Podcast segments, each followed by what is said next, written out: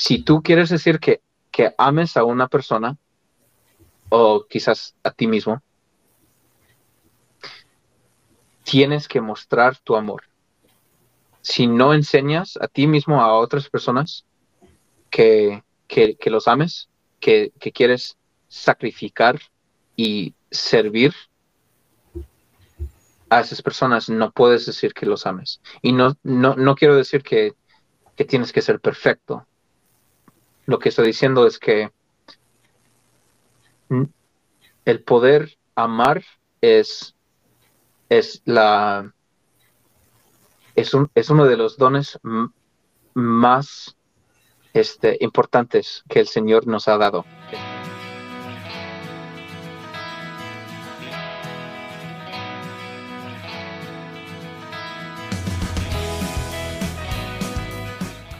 Hola amigos, bienvenidos a esta una emisión más de su programa Visión Cumplida, historias ordinarias de éxitos extraordinarios. En esta ocasión Estoy muy contento, batallé mucho para poder reunirme con él, tiene su agenda muy apretada y tuvimos que cancelar como cuatro o cinco veces, pero es un honor que haya aceptado platicar con nosotros. Eh, él es un tenor, él es cantante de ópera, eh, no cualquier cantante de ópera, siendo sincero con ustedes, eh, es la persona que en vivo, estando frente a frente, he escuchado mejor, he escuchado que canta mejor que nadie que haya yo conocido en mi vida. Es un gran tenor, pero además es una persona súper sencilla, súper agradable, bien joven, o sea, tiene 24, 25 años eh, recién cumplidos y, la verdad que es un, es un, gran honor que haya aceptado platicar con nosotros. Él es Anthony Ruiz. Hola, ¿cómo estás? Bien, Anthony, tú bienvenido. Eh, gracias. Oye, no, pues muchas gracias por aceptar. Este, Voy a dar un pequeño antecedente antes de, empezar con las preguntas. Hay un programa que se llama The Lamb of God y que se presentó en, español por primera vez eh, como el Cordero de Dios. Y en este programa el personaje principal lo lleva Pedro, que representa al, apóstol. Y esto está a cargo de un tenor que tiene en un solo, alcanza, tiene que alcanzar, eh, si no me equivoco, hasta un do pero de una manera muy potente, impresionante, y es como el clímax del programa. Yo lo había escuchado con algunos tenores eh, buenos. Eh, de hecho, el programa fue grabado por la Filarmónica de Londres y nunca, nunca ningún Pedro, por decirlo de alguna manera, me había hecho vibrar tanto como lo hiciste tú. O sea, la potencia que tienes en tu voz, el sentimiento que, que transmites es algo que me dejó completamente sin palabras. Y ya platicando contigo, al conocer un poco tu historia, lo joven que estás para cantar de manera tan, tan impactante, la experiencia en, en ópera y todo eso, por eso es que, que, que, dije, no, no hay mejor persona quien pueda entrevistar hoy en día que a, que a Anthony, o bien todos te conocíamos como Pedro por, por esta presentación. Entonces, pues bueno, Anthony, muchas gracias por estar aquí. Este, gracias por aceptar y gracias por darte el tiempo. Sí, eh, por supuesto, sí, gracias por, por eh, darme esa, esa oportunidad de, platicar con, contigo. Es que sí, nos conocimos en el programa y, este, y la verdad es que me, eh, me da mucho gusto que, que, que tú y, y, y, toda la gente haya podido sentir mi testimonio y, y, mi propia historia a través de, de mi presentación de, de, este papel en, en el, en el Lamb of God, el Cordero de Dios. Um, entonces, muchísimas gracias por invitarme a, a, al podcast. No, al contrario, es un, es un honor para nosotros tenerte, tenerte aquí. Ahora, Anthony, este, platícanos un poco de ti. ¿De dónde vienes? ¿Dónde naciste? ¿Qué antecedentes puedes darme de tu familia? ¿Cómo fue tu niñez? Sí, este, pues uh, comenzando con mi niñez, uh, yo nací en el estado de Colorado, aquí en Estados Unidos. Um, y viví ahí, pues, de, de, niño, de adolescente, y hasta que me fui a la misión. Um, y este, la verdad, amo mucho a, a, a mi estado. Uh, Colorado es un estado muy bonito, con muy buena gente. Um, yo tengo bueno, tengo varios hermanos, la verdad, porque este, mi mamá estaba con, con un hombre que uh, ella y, y él uh, tuvo a, a, mi, a mi este, hermano mayor y él no es mi, mi, papá. entonces él será mi, mi, medio hermano. Y también tengo otro hermano menor que, que los dos tenemos los mismos, los mismos padres. pero aparte de eso, mi, mi padre biológico ha tenido eh, dos hijos ah, fuera de, de, bueno, con otras, otras mujeres. Y también este, mi padrastro también tiene, tiene hijos. no Son muchos hermanos, o sea, entre hermanos y medios hermanos tienes, tienes mucho para dónde escoger. sí, sí, y este, pero la verdad es que no he conocido a, la mayoría de, mis hermanos.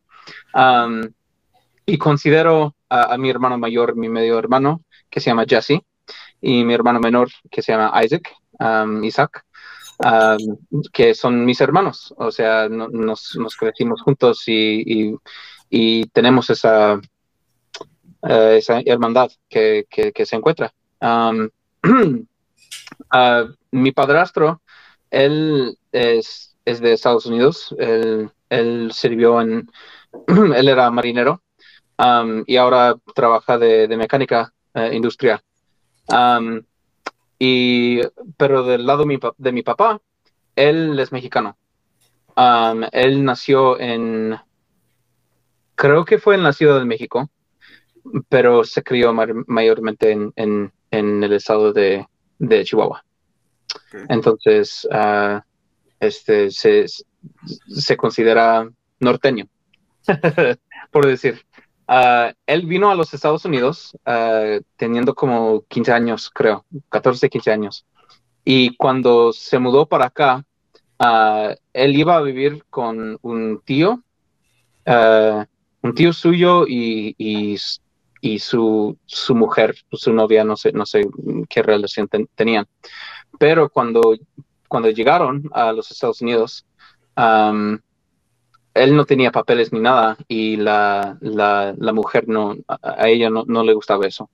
Entonces, él mm, ya no tenía lugar de vivir, entonces él tuvo que salir a, a, encontrar trabajos y, y, hacer varias cosas para sobrevivir. Ha, vivido bajo de un puente, ha trabajado en, varios trabajos y la verdad llevó una, vida muy difícil. Ah, su papá murió justo el día que, él nació. Eh, mi, abuelo, del lado de mi papá, murió en el camino de, en un accidente de moto al, al, hospital donde, donde estaban haciendo mi, papá. Entonces, es, pues sí, es, es, algo difícil y, mi, mi, abuela no, no pudo, no pudo uh, salir adelante así sola. Entonces ella tuvo que mudar más al norte para, para poder este, llevar una vida mejor para, para sus hijos. entonces, pues es del lado de mi, de mi padre biológico, esa es la mayoría de, de la historia. O sea, o sea, hay mucho más, ¿verdad? que, claro. que, no tenemos qué, qué, triste historia, este, qué duro para, para tu papá el, el, haber nacido, nacido y en ese día haber perdido a su padre. Y, y, y bueno, siempre es interesante conocer nuestros antepasados y cómo vivieron porque nos ayuda a entenderlos más. En ocasiones podemos ser duros y decir, no, mi papá no se quedó con mi mamá o me abandonó o al final, pero una vez que conoces cómo fue su vida, eh, entonces de alguna manera es más fácil que entendamos y que, y que nos duela menos el, el, el que no haya estado contigo todo el tiempo, ¿no? Que al final no se ha quedado con tu mamá y que, y que tu mamá se haya vuelto a casar. Y eso además te permite tener un, un porque ya mencionaste un par de veces a tu padrastro, a alguien que, que, que, quiso tu mamá y que estuvo ahí con una figura paterna. Pero bueno, platícame un poco más de, de todo esto, Anthony. Sí, pues este, uh, primeramente quiero decir una cosa, este, yo tenía, bueno, eh, mi padre biológico nos dejó cuando yo era muy, muy pequeño. Y es por eso que se, divorciaron mis papás.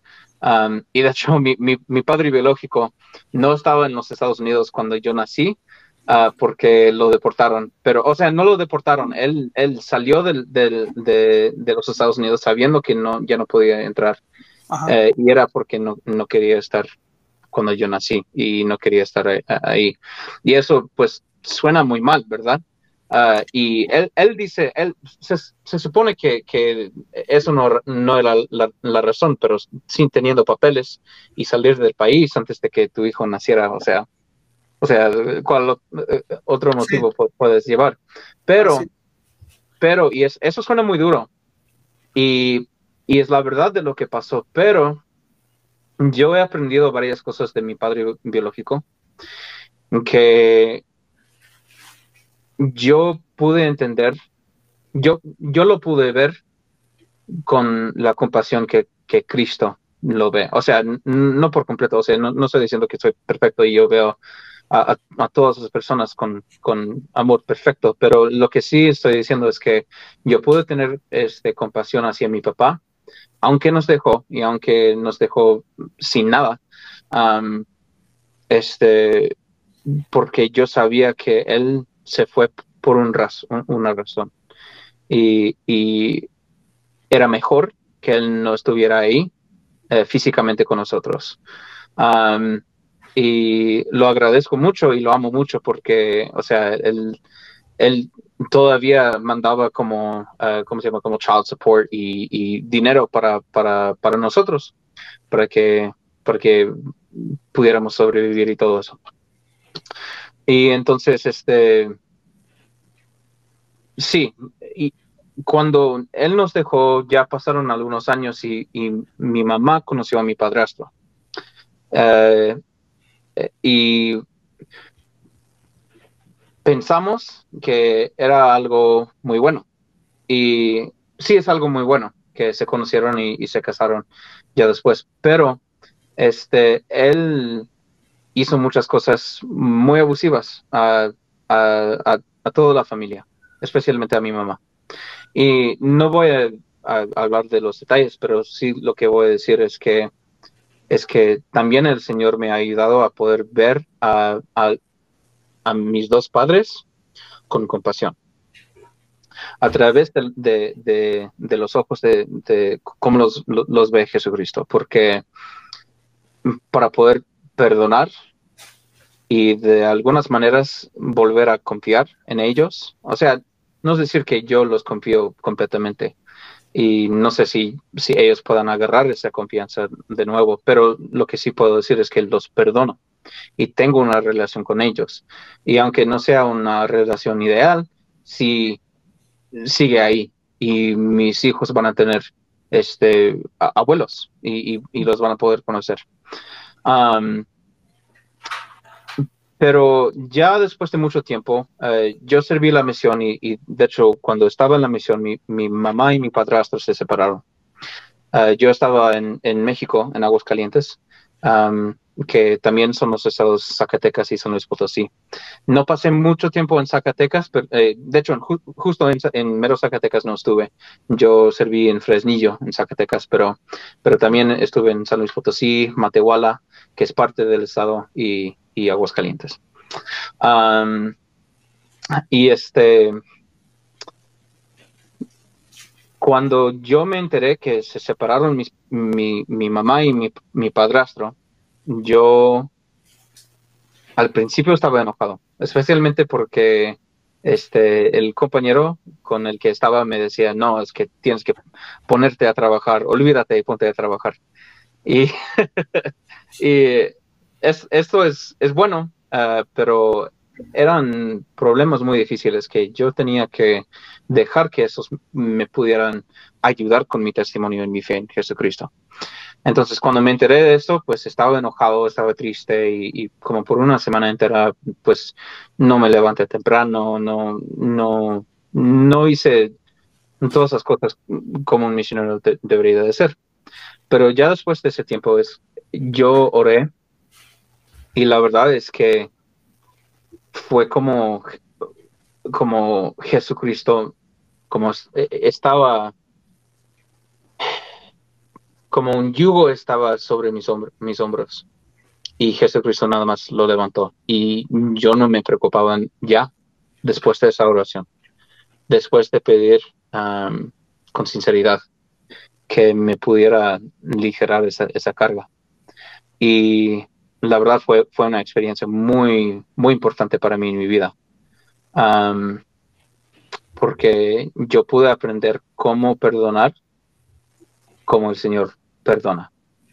Y eso me ha, dado esperanza que Él me va a perdonar también ah, con esa facilidad, porque yo no soy, no soy, no soy mala persona, como digamos, pero, pero tengo mis errores. Eh, soy imperfecto como cada persona. Como todos somos, sí es. Sí, sí, claro. Y este, y yo necesito la gracia del Señor. Yo necesito su compasión. Y ojalá que el hecho de, que yo pude este, perdonar y tener esa compasión hacia mis, mis, mis padres ah, me ayuda a llegar al cielo, ¿verdad?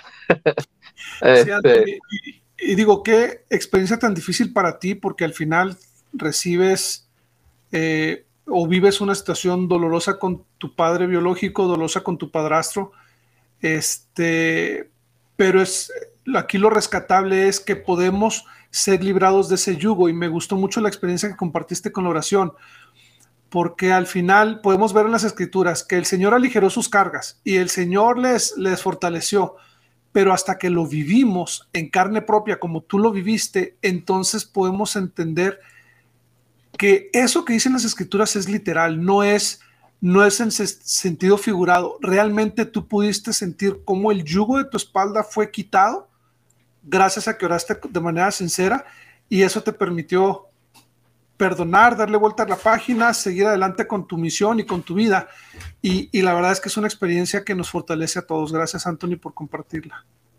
Sí, sí, claro. Y este, bueno, por esa negligencia y por esa por ese abuso que, yo que yo viví aunque yo pude perdonar a esas personas no significa que, que yo no tenía que, que, que batallar con las consecuencias de, sus, de sus decisiones. Eh, regresando de la misión, mis padres estaban separados. Yo no, yo no tenía recámara eh, al llegar a, casa yo no tenía, yo no tenía cama, ah, no tenía nada cuando llegué. Mis, mis papás seguían separados en ese entonces y este no, no, pues como dije, yo no, no había mucho para mí. Y al llegar a la casa, después de mi misión, estaba bien confundido, porque aparte de eso, yo no, yo no me había enterado de todo lo que estaba pasando y todos llevaba una vida, una sonrisa siempre, de, los de mi familia. Mis, mis, papás estaban separados y mi hermano no sabía qué estaba haciendo y, y después, eh, eh, después encontramos que él no estaba escogiendo lo bueno siempre y él pudo pues arrepentirse de varias cosas y, y la verdad es que él está llevando una vida muy buena ahora eh, sirviendo como un misionero de servicio. Um, y este y mi hermano mayor seguía, bueno, yo no le, no le había contado eso, pero mi hermano mayor es, eh, estaba enfermo de, de, una enfermedad que se llama eh, distrofia muscular. Y él, él seguía peor, estaba bien flaquito, no tenía nada de, de nada, era huesos y, y, y piel, no, no, no, tenía nada más. Y fue difícil ver eso y no sabía qué hacer. Y de hecho, yo sentí que yo debía de, debería de, de, arreglar todos esos problemas, pero yo sabía que no soy el, Señor para poder arreglar los problemas de mi familia. Y tampoco, pues aparte de eso, mi, mi, familia tiene su, su, su albedrío y yo no puedo escoger para ellos lo bueno, entre lo bueno y lo malo. Entonces, yo no sabía qué hacer, entonces yo dije, no, pues me voy a mudar. ¿A dónde? No sé, pero me voy a mudar. Y en aquel entonces yo tenía una novia y pues nos iba bien, pero eh, seguía con muchos problemas mentales de, en, cuanto a, la salud, mental. Entonces cuando yo llegué, este, bueno, salíamos y todo y, y me mudé a Utah sabiendo que yo quería encontrar una vida ahí en Utah, yo sentí la respuesta que sí, debería mudarme a Utah, pero aparte yo, yo pensaba, no, pues nada más me estoy mudando porque ahí está mi novia en BYU y debo estar ahí con ella. Y dos semanas después, este, terminamos. Ella terminó conmigo. Apenas y, se acabó. sí, sí. Ah, pero lo bueno es que yo fui al templo y oré y, recibí la respuesta que debería de estar en Utah. No tenía ninguna razón de estar ahí, no tenía amigos, no tenían pues nadie por acá, pero eso sabía. Mm, para mí mi vida. y este, ya pasaron algunos meses y después de que ella me terminó, después de varias cosas, yo sentía muy solo. De hecho, dos semanas, las dos semanas que yo estuve ahí, no, sí, las dos semanas, las primeras dos semanas, mi novia estuvo ahí y la conocía, pero ella estaba en las clases y tenía trabajo y todo eso, entonces no estaba conmigo todo el tiempo. Y yo no le había dicho eso, pero yo, por esas dos semanas, yo tenía como 300 dólares que ni siquiera ajustaba para, para la renta uh, para el próximo mes. Entonces yo lo quería guardar. Entonces lo guardé y no compré nada por esas dos semanas. Ni comida, ni nada. Estaba en un apartamento nuevo para mí, o sea, era viejo, pero nuevo para mí, uh, sin amigos, sin nadie. Y nada más tenía una Eh, este, eh, crema de cacahuate y unos, eh, unas galletas de goldfish. Y por dos semanas yo sobreviví con, con, eso y no tenía nada más este, en cuanto a, a, los alimentos porque no quería gastar el dinero que yo tenía para la renta para la próxima semana. Entonces yo buscaba trabajo y muchos me dieron entrevista, algunos no, y, y, pero la primera entrevista que yo tuve fue con Café Río, que aquí en Utah pues se conocen por todos, ¿verdad? Este, entonces eh, me entré y yo les dije de, mi situación y me dijeron, oye, este, ten 20 dólares para la gasolina, porque yo no tenía para la, gasolina, y, y, ten un burrito de Café Río.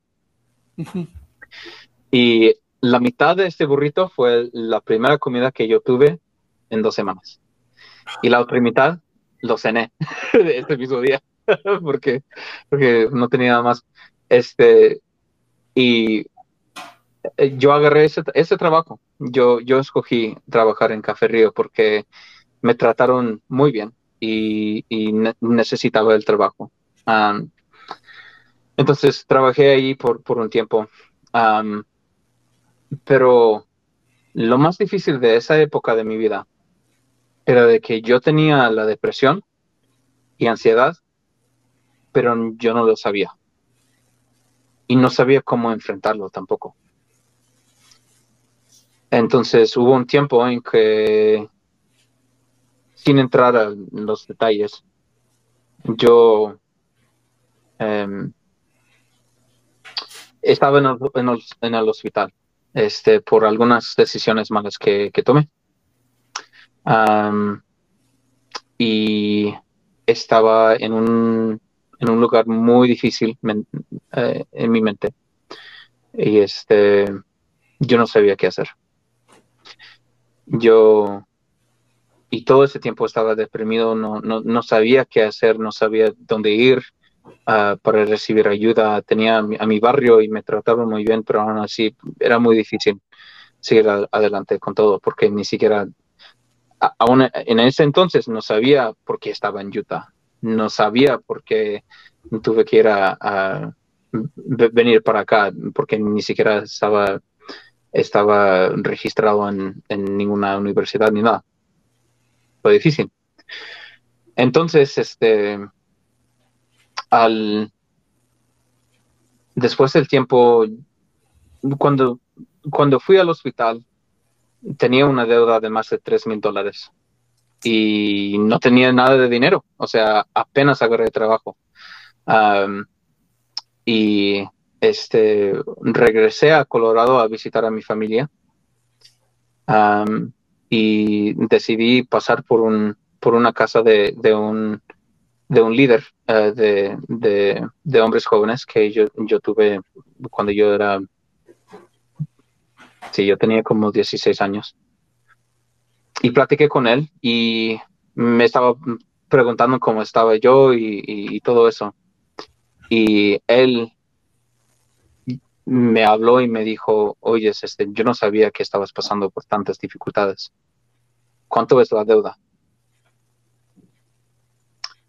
Y me lo pagó todo. Y me, dio, y me dio dinero para que yo pudiera comenzar a estudiar.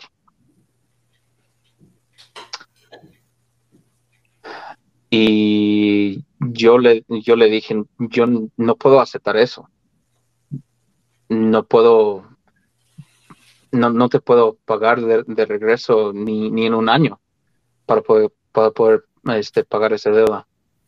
Y platicando más, él me dijo, mira, lo que quiero que haces es, este, bueno, el, en inglés dijo pay it forward, y es decir, que, que yo tenía, cuando yo tenía más dinero o más recursos para dar a, las personas que yo tenía que ayudarlos. Y entonces eso lo hice. Y cada vez que hago algo que, que yo tengo dinero o yo tengo comida o yo tengo eso o, aquello, se lo doy a esa persona y le digo a, a, a, ese hombre. Y la verdad es un gran amigo porque me ha ayudado a entender que el pecado, nosotros no tenemos el poder de pagar de regreso a Dios por lo que nosotros hemos hecho como pecadores. Pero gracias a Jesús, nosotros tenemos el, poder de arrepentirnos y también dar esa misma gracia, ese mismo amor, esas bendiciones a otras personas necesitadas. Y no sé, yo no estoy diciendo que soy rico, tampoco, porque sigo eh, estudiando en la universidad. Pero lo que sí puedo aprender es que Jesús ya pagó nuestra deuda. El hermano se llama hermano Guy, él ya pagó la deuda que yo tenía. Y el único requisito que me dio era tratar bien a otras personas, ayuda a, otras personas, bendice a otras personas. más. Sí, con, eso que te dijo lo que está diciendo es, no me lo des a mí, no me lo pagues a mí, pásalo. E, es como si te hubiera dicho, pásalo, dale a alguien más eh, cada vez que puedas. Sí, exacto. Y eso también fue una, una gran lección para mí, porque fue muy, eso me hizo muy, me humilló, ¿verdad? Me, me ayudó a, aprender que yo no tengo el poder de hacer, de hacer nada en la vida. Todo, todo el poder tiene Jesús. Y nosotros, a través de, de Él y con nuestra fe, podemos cumplir con lo que el Señor nos manda. Ok, fíjate, me gustaría que la gente entendiera un poquito más el contexto de todo esto que nos estás platicando, Anthony. Tú no creciste en la iglesia, tú no eras miembro de la iglesia de niño. Tú conociste la iglesia ya en la juventud, ¿qué será? ¿Los 14 años me dijiste más o menos? Sí, correcto. Sí, eh, eh, de hecho, mi historia es algo parecido al, de José Smith, ah, porque yo tenía 14 años y yo estaba investigando a varias iglesias, preguntando si eh, esta era. Y, y, la verdad es que yo no buscaba algo en particular, nada más sabía que quería quería un lugar donde yo podía estar con gente como yo. Y este, lo que pude aprender era de que el espíritu es muy real, se puede sentir en, en, en cualquier lugar donde están hablando de Jesús, pero el espíritu testifica específicamente de la verdad. Y yo en el momento que me hablaron de, del plan de salvación y yo sabía que yo podía abrazar a mi hermano y él me, pudiera abrazar, mi hermano mayor que, tenía esa enfermedad, nunca lo he podido abrazar desde que yo, recuerdo.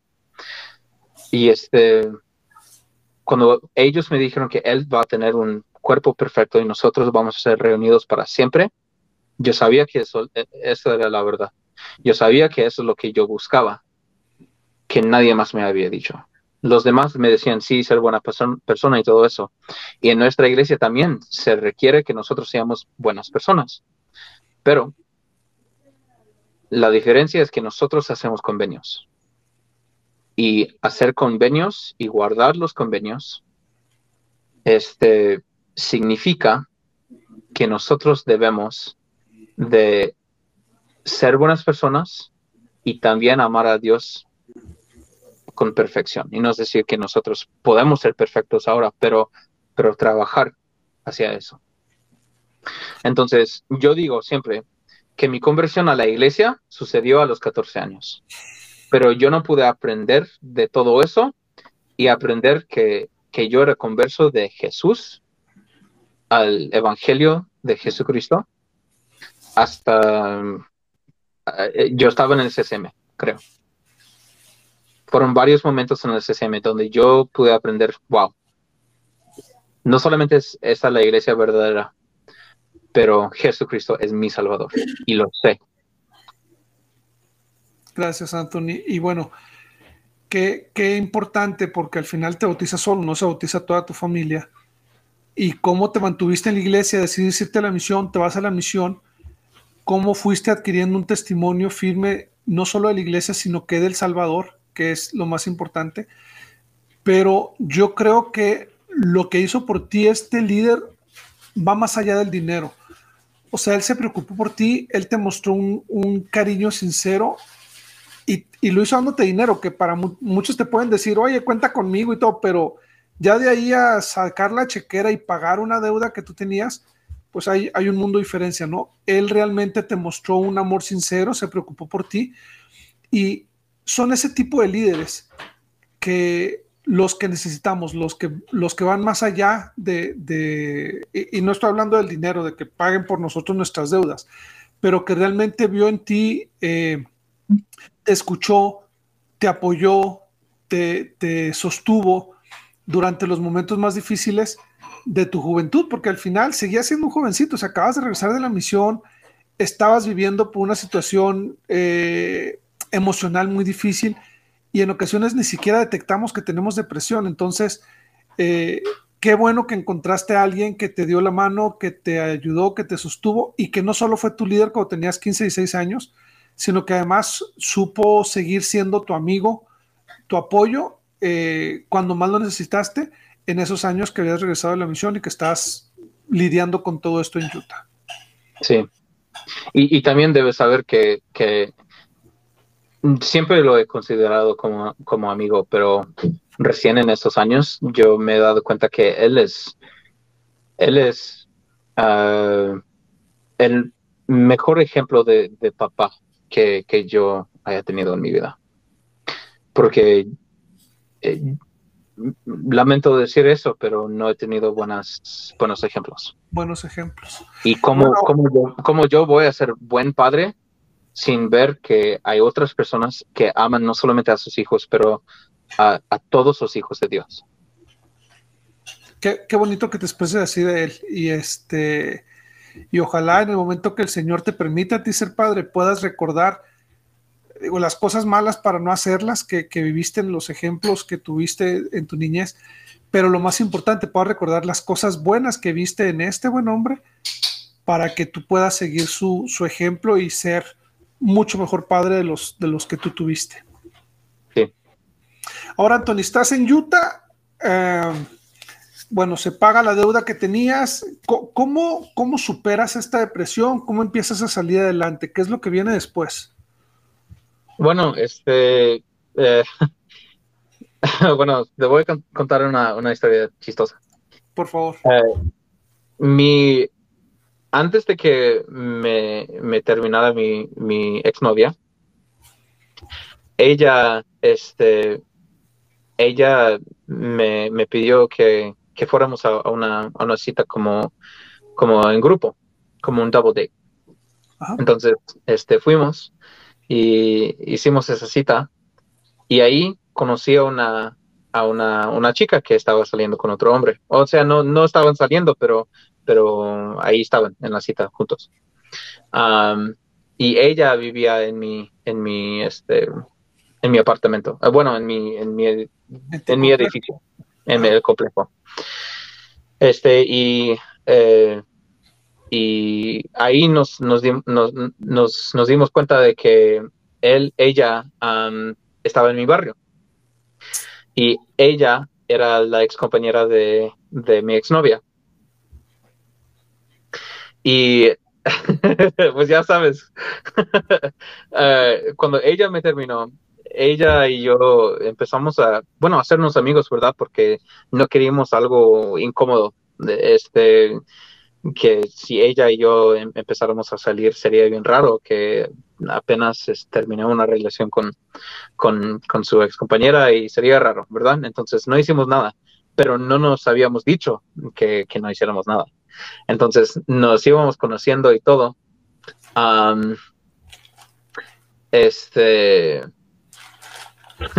nos íbamos conociendo y nos hicimos muy, muy buenos amigos. Y ella estaba esperando a un, a un chico que terminara su misión. Él terminó su misión y básicamente ya dejó de, platicar con ella. Entonces, cuando eso terminó, yo me di cuenta, pues, ¿para qué impedir la, la, felicidad eh, eternal, verdad? Entonces yo, yo le pregunté si, si, si, pudiéramos salir y ella dijo que sí. Entonces empezamos a, salir y, y, tuvimos muchas, muchas buenas experiencias y este y le propuse matrimonio ya como tres o cuatro meses de, de estar saliendo, pero éramos muy buenos amigos, ya nos habíamos conocido, o sea, no nos estábamos conociendo, ya nos conocimos y empezamos, entonces dijimos, no, pues ya nos, ya nos conocemos y, y deberíamos de, saber, entonces, este, no, este, yo oré, ella oró y, y, decidimos sí, que deberíamos de, de, casarnos, entonces, en... Eh, el 13 de, febrero le propuse matrimonio. Ella me dijo que no, no, le, no le propusiera matrimonio el, día de San Valentín. Entonces yo lo hice el día antes. Entonces, pues eso lo hice. Y este, esto fue en febrero de, del año 2020. Eh, y todos ya sabemos qué, qué sucedió el mes que, siguió. La pandemia, ¿verdad? Habíamos planeado tener, este, bueno, casarnos, eh, sellarnos en el templo en junio. Y lo teníamos todo planeado. Y ya pues la pandemia sucedió y todos estaban pues en, la cuarentena y todo eso. Ah, ella y yo seguíamos en el mismo edificio, en el mismo complejo mm, durante todo ese tiempo. y pues pensábamos en qué vamos a hacer, que vamos a, vamos a casarnos de, de, civil y ya después en el templo o vamos a esperar hasta que, hasta que podamos sellarnos en el templo y todo eso. Entonces dijimos, no, pues vamos a sellarnos en el templo y, y no nos impedía este, sellarnos en el templo este, durante la pandemia. Sí lo podíamos hacer, pero teníamos que llevar ciertos como eh, restricciones, requisitos, todo, todo eso. y nos íbamos a casar en junio. Y ya este, mis suegros ya tenían todo pagado y todo. Pero yo tuve una entrevista con mi obispo. Y él no me hallaba digno de, poder hacer eso. Y, yo batallaba mucho con la adicción. Y yo digo que, o sea, sigo batallando con la adicción, o sea, no es, no es algo que, se va así. Cuando tienes una adicción, siempre es difícil. Y yo digo que era una manera de, de poder tratar de enfrentar los problemas en cuanto a mi depresión y mi ansiedad y todo eso, pero pero aún así no, no es no es justo que, no, que yo pueda entrar al templo cuando yo no esté tomando esas, esas buenas decisiones. Y este, ahí sí, me, me deprimí un buen, porque yo no esperaba eso. Él y yo estábamos trabajando mucho en, en, poder este, ya aliviarme de eso. Y hicimos muchas cosas para, para poder hacer esto, pero este, durante esa, esa entrevista él, él, dijo que él sintió que yo no estaba listo. Y me engordé durante, durante la pandemia uh, y yo siempre le, digo a las personas, no, pues sí, es que la pandemia me engordó, pero no, la verdad es que la tristeza de no poder sellarme con, con alguien que, que am, amé mucho, no, este, no, pues sí, hizo que mi depresión pues era peor y, y su, este, subí un buen de peso y, tenía muchos problemas. Entonces empecé a, ir a terapia y, tratar de, de, solucionar los problemas que yo tenía. Y, y ella no, no sabía si todavía quería casarse conmigo. Yo le había contado de, mis problemas, de mis adicciones y todo eso. y yo no había, nunca, jamás había mentido a nadie sobre, sobre eso, pero, pero aún así, ella necesitaba tiempo para poder pensarlo. Entonces empecé a ir a terapia. Y, y es por eso que he dado tanto, este, tanta historia para poder contestar tu pregunta sobre mi, mi depresión y es porque en momentos felices que yo tuve al salir con ella, no, no duró, porque yo no podía encontrar la felicidad yo solo. Yo tuve que aprender cómo encontrar la felicidad sin que yo dependiera a otra persona. Entonces, este, eso tuve que hacer. Y no pasó mucho tiempo y en, en noviembre nos sellamos en el templo.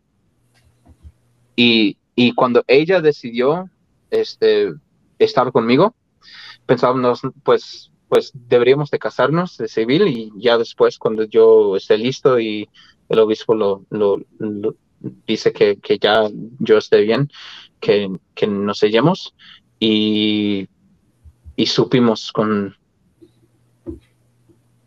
con todo el corazón que deberíamos de, esperar hasta que pudiéramos. Y no es decir que es la única manera de hacerlo, o sea, cada situación es, es, diferente. Pero para nosotros necesitamos esperar, casarnos de civil y hacer el sellamiento al mismo tiempo. Y eso lo hicimos. Así es. Y dijiste algo muy importante. Cada situación es diferente. En ocasiones en la iglesia es muy fácil opinar o, juzgar de alguna manera. ¿Por qué no hicieron esto? ¿Por qué lo hicieron así? ¿Por qué se esperan? ¿Por qué? Pero al final el Señor nos va guiando a cada uno de nosotros. Pero cada situación es completamente diferente. Valoro el valor que tienes de hablar tan abiertamente de una adicción y de, y de cómo no es fácil superarla, porque al final las adicciones están ahí y, y, muchas personas, muchos miembros de la iglesia luchamos día a día con ellas para, para superarlas pero en la mayoría de los casos no podemos hacerlo solos. necesitamos ayuda, necesitamos terapia, necesitamos eh, sanar espiritualmente, necesitamos aprender a superar eh, esa, esa esclavitud que nos tiene envueltos cuando caemos en una adicción. Y reconozco mucho el amor, la paciencia y, el valor que tuvo tu esposa de esperarte y y de ver en ti que las cosas buenas que tienes son mucho más ese problema con el que estabas lidiando. Y la verdad es que la sinceridad con la que le hablaste, yo creo que es algo muy importante porque hay mucha gente que simplemente se calla o no comenta de su adicción y al final los problemas se vienen presentando ya en el matrimonio porque pues siempre sale a, a relucir, ¿no? Cuando hay alguna, alguna adicción es muy difícil ocultarla o más en un matrimonio o es muy difícil ocultarla por mucho tiempo. Entonces, gracias Anthony por compartir este, esta experiencia. Ojalá que si alguien nos escucha y está luchando con una adicción, sea lo que sea, este, busque ayuda. Hoy en día hay muchos programas en la iglesia.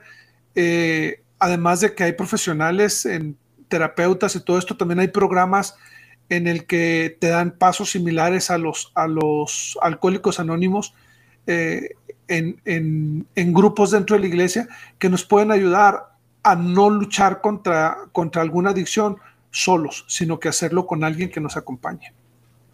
Sí, y quiero agregar a eso, eso fue muy, muy bien, muy bien dicho. Quiero agregar que si tienes una adicción, no lo puedes superar solo. Es imposible. De hecho, es posible que no lo superes en esta vida, aun con toda la ayuda de todos de, tu alrededor. esto es una, es, es una posibilidad.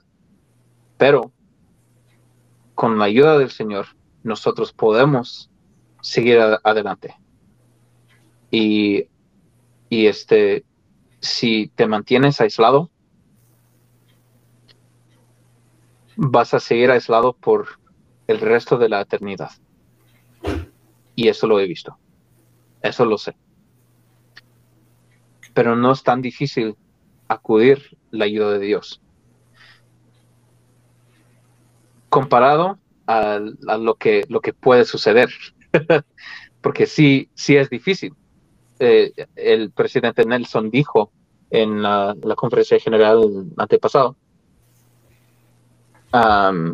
que, que, seguir la senda de, los convenios del Evangelio no va a ser fácil, que va a ser difícil. Vas a tener un, un, obispo que no te entienda, que, tiene eh, ideas muy tradicionales en cuanto a, las personas que, sufren con adicción, que son malas personas, que, tomaron malas decisiones y todo eso, pero la verdad eso no es, no es cierto. Este obispo no tiene razón, pero lo que sí sé es que si tú puedes seguir los mandamientos de Dios, lo que, lo que Dios te diga que tienes que hacer, y lo haces, te va a proteger yo he tenido varios obispos que, obispos que, no, que no, no me podían entender. De hecho, la mayoría. Y la mayoría pensaban que no, pues es, nada más tienes que dejar de, hacerlo. Y me decían que no, yo no era digno de, de, aquello y de esto, y no sé. Pero, este, la verdad es que yo sigo trabajando, yo sigo batallando y algún día yo me gusta lo que lo que habías dicho, que es lo, lo describiste como es un es una esclavitud, porque lo, lo es. es. La peor esclavitud que nosotros este, tenemos en, en, en esta vida. Yo, yo digo. O sea, no, es decir que mis problemas son los peores que, cualquier, pero todos, todos tenemos problemas con, la adicción de una cierta manera. Eh, eh, puede ser que tienes adicción a tu teléfono, puede que ser que tú tienes adicción a los videojuegos o, puede ser aún peor que sea de, alcohol o pornografía o de, o de cualquier cosa. Pero si, si, si, sufres con eso, necesitas ayuda y solamente se puede cumplir, solamente puedes encontrar esa ayuda a través de Jesucristo. No es decir que los medios que, que, la iglesia provee, que son perfectos y que es la única manera de, superarlo. Pero si tú puedes este, tener a Dios a tu, lado, siempre vas a tomar la, buena decisión. Y eso quiero compartir porque lo sé con, con, todo mi corazón, que Jesucristo es el único medio por la cual puedes superar esto, la adicción, y que si quieres estar feliz, así puedes. Gracias, Anthony. Gracias por compartir algo tan personal y tan, y tan íntimo con nosotros. Ahora, platícame un poco de a lo que te dedicas. ¿Por qué decidiste cantar ópera? ¿Cómo descubriste ese talento tan maravilloso que tienes? ¿Dónde has aprendido? Este, y dónde lo has, dónde has tenido oportunidad de compartirlo. Platícanos todo lo que puedas sobre tu eh, eh, esa, esa es que no, no, no encuentro la palabra, pero, pero esa enorme bendición que tienes de ser tan talentoso y de tener esa, esa voz tan privilegiada. Sí, muchísimas gracias. Y requiere mucho talento, la verdad. Yo, yo pienso, yo creo que nací para esto. Dios me dio una voz que, que a la gente le gusta.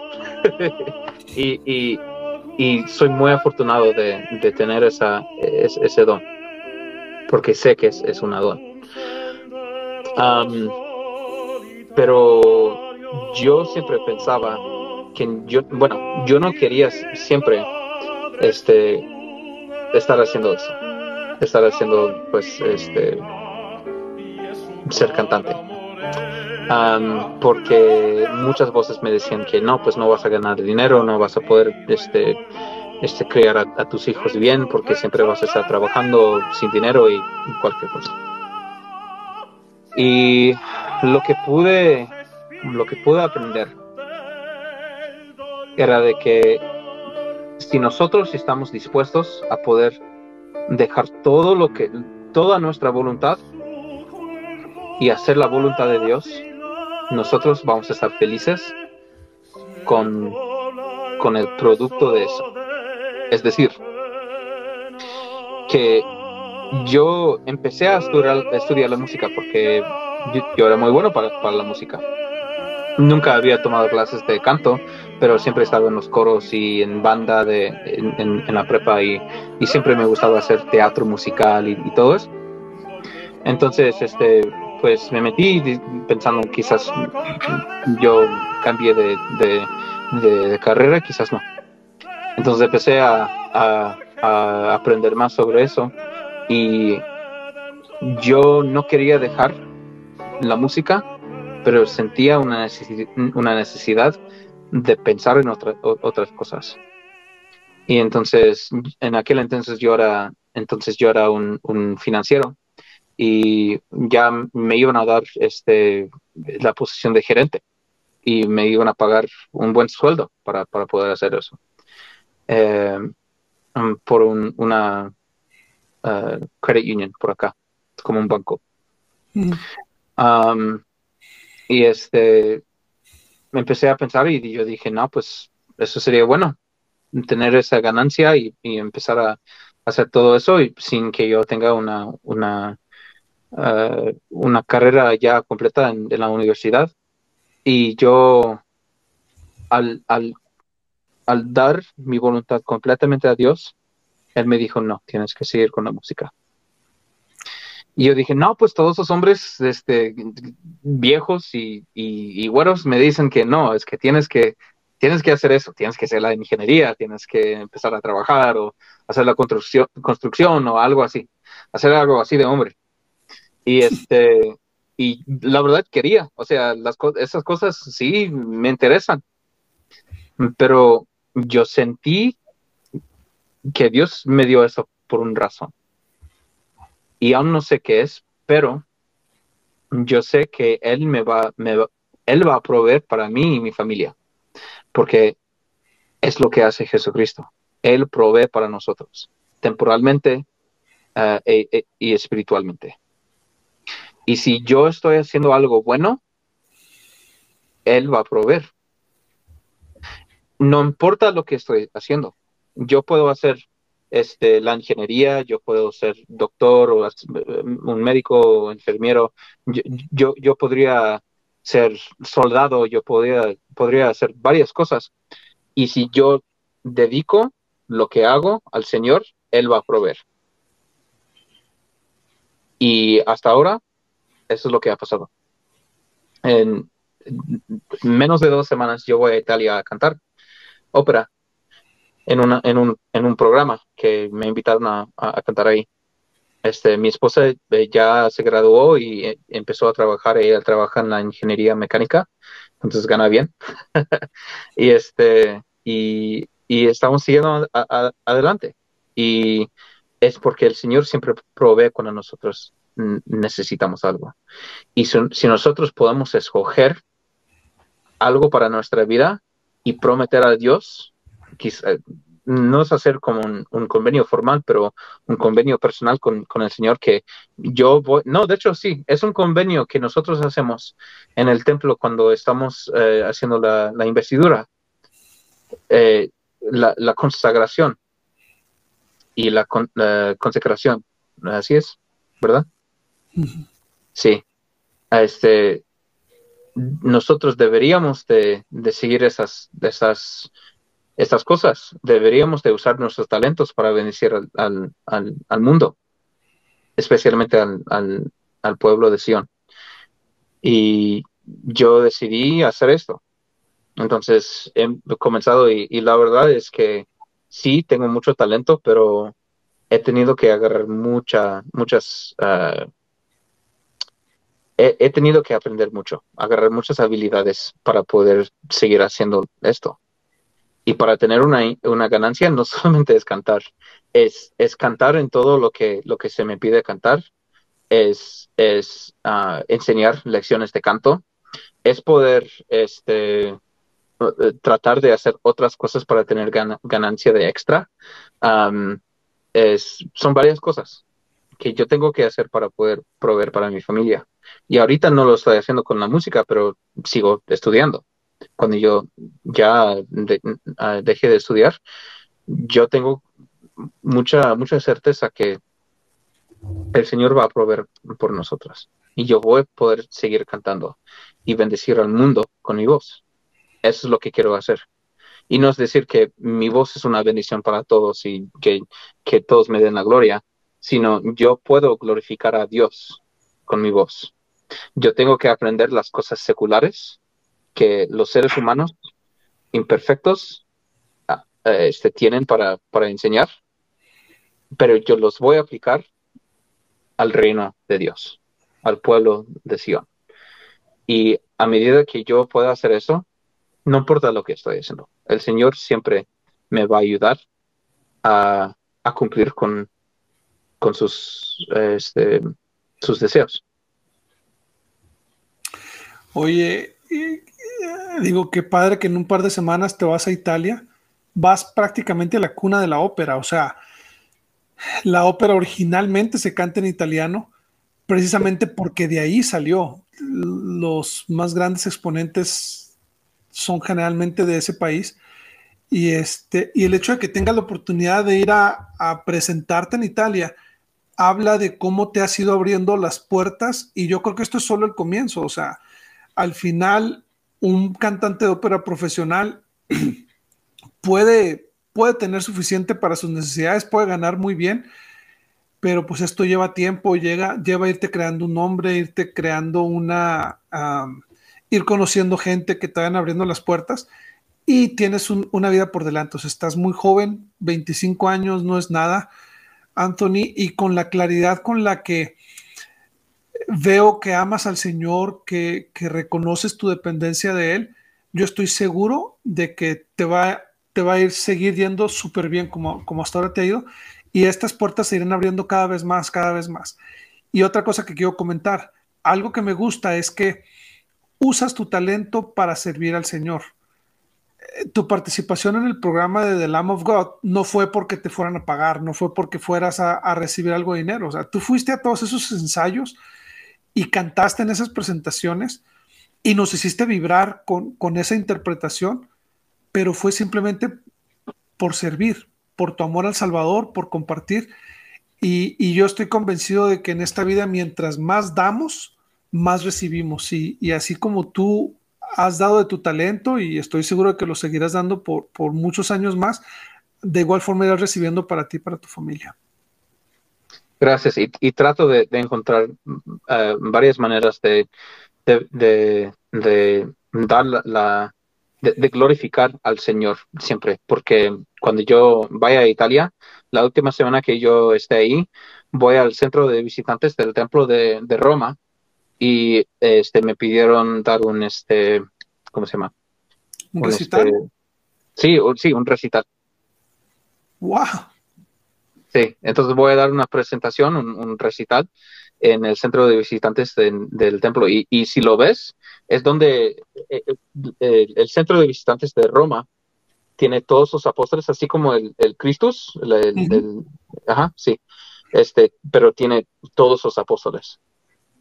Y es un, es un, es un salón muy grande y, van a invitar a, a, personas de, de, de Roma a escuchar yo cantar. Y no voy a cantar cosas muy así como espirituales, pero yo voy a compartir mi talento con, con los de mi, de mi religión, de, de religión de, Jesús. Este, trato de hacer eso siempre.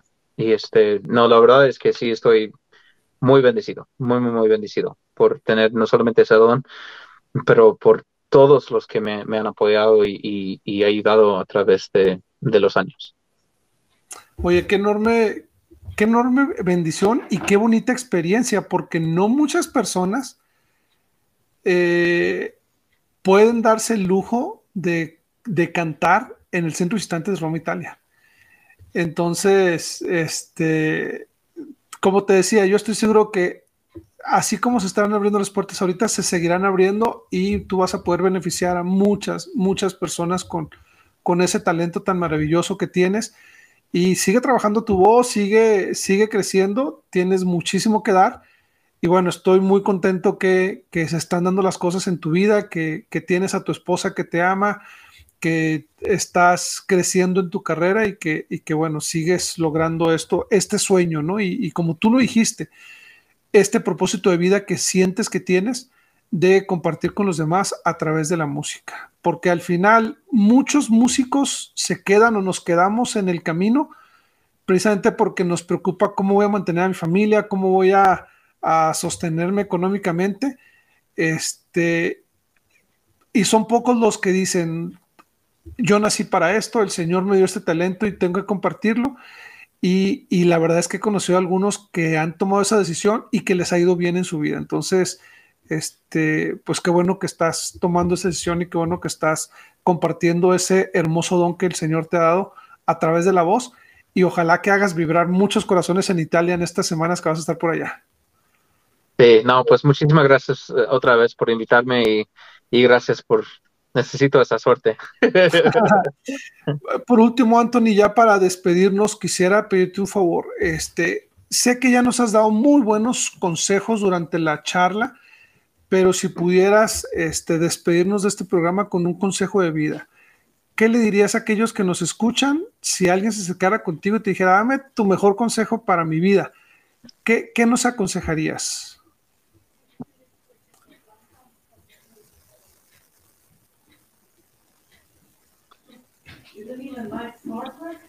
El amor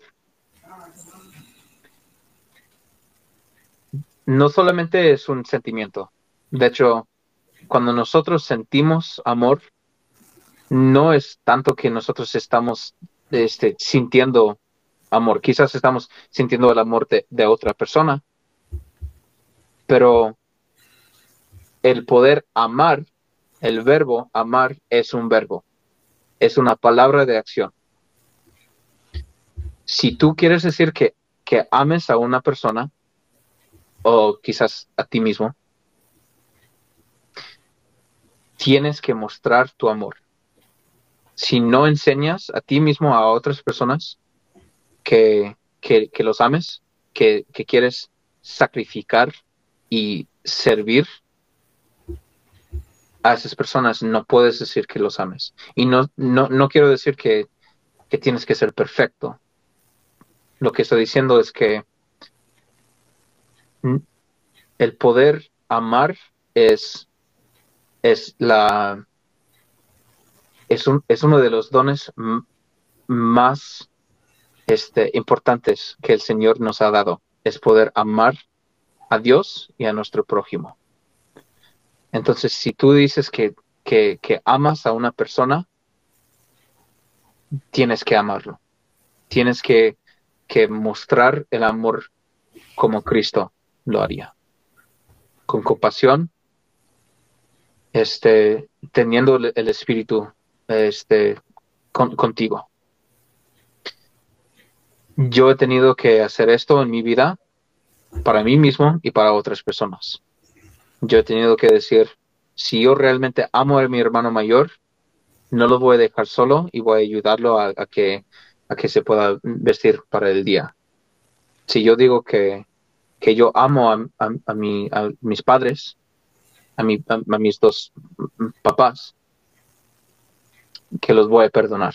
Si yo puedo decir que amo a mi mamá, voy a hacerle caso, voy a, voy a, voy a dejarle saber que, que yo esté pensando en ella si yo amo a mi esposa, voy a lavar los trastes. voy, a, voy a hacer las cosas pequeñas y sencillas para mostrar ese amor. Y si tú puedes hacer eso, vas a sentir completo. Gracias, Anthony. Y estoy de acuerdo contigo. El amor eh, se demuestra. Y lo curioso es que cuando estás sirviendo a los demás para mostrarles tu amor, ese amor que sientes se incrementa.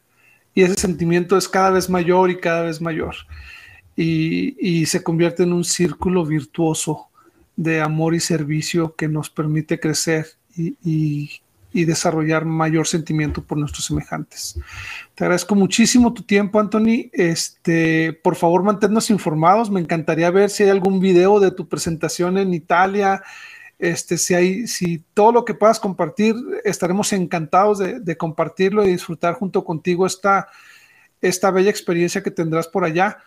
Y, este, y, nuevamente te agradezco por tus palabras, por abrir tu corazón en temas tan delicados como el, el hablar abiertamente de una, eh, de una adicción y de cómo la has ido superando y cómo luchas día a día. Y yo me voy muy edificado, he aprendido mucho de ti y este y lo más importante es que veo que amas al Señor y veo que reconoces tu dependencia de Él. Y gracias por ese ejemplo y por, por esas enseñanzas que nos has dejado hoy. Y gracias a todos ustedes, querido público, por escucharnos este, en esta emisión más de Visión Cumplida, Historias Ordinarias de Éxitos Extraordinarios.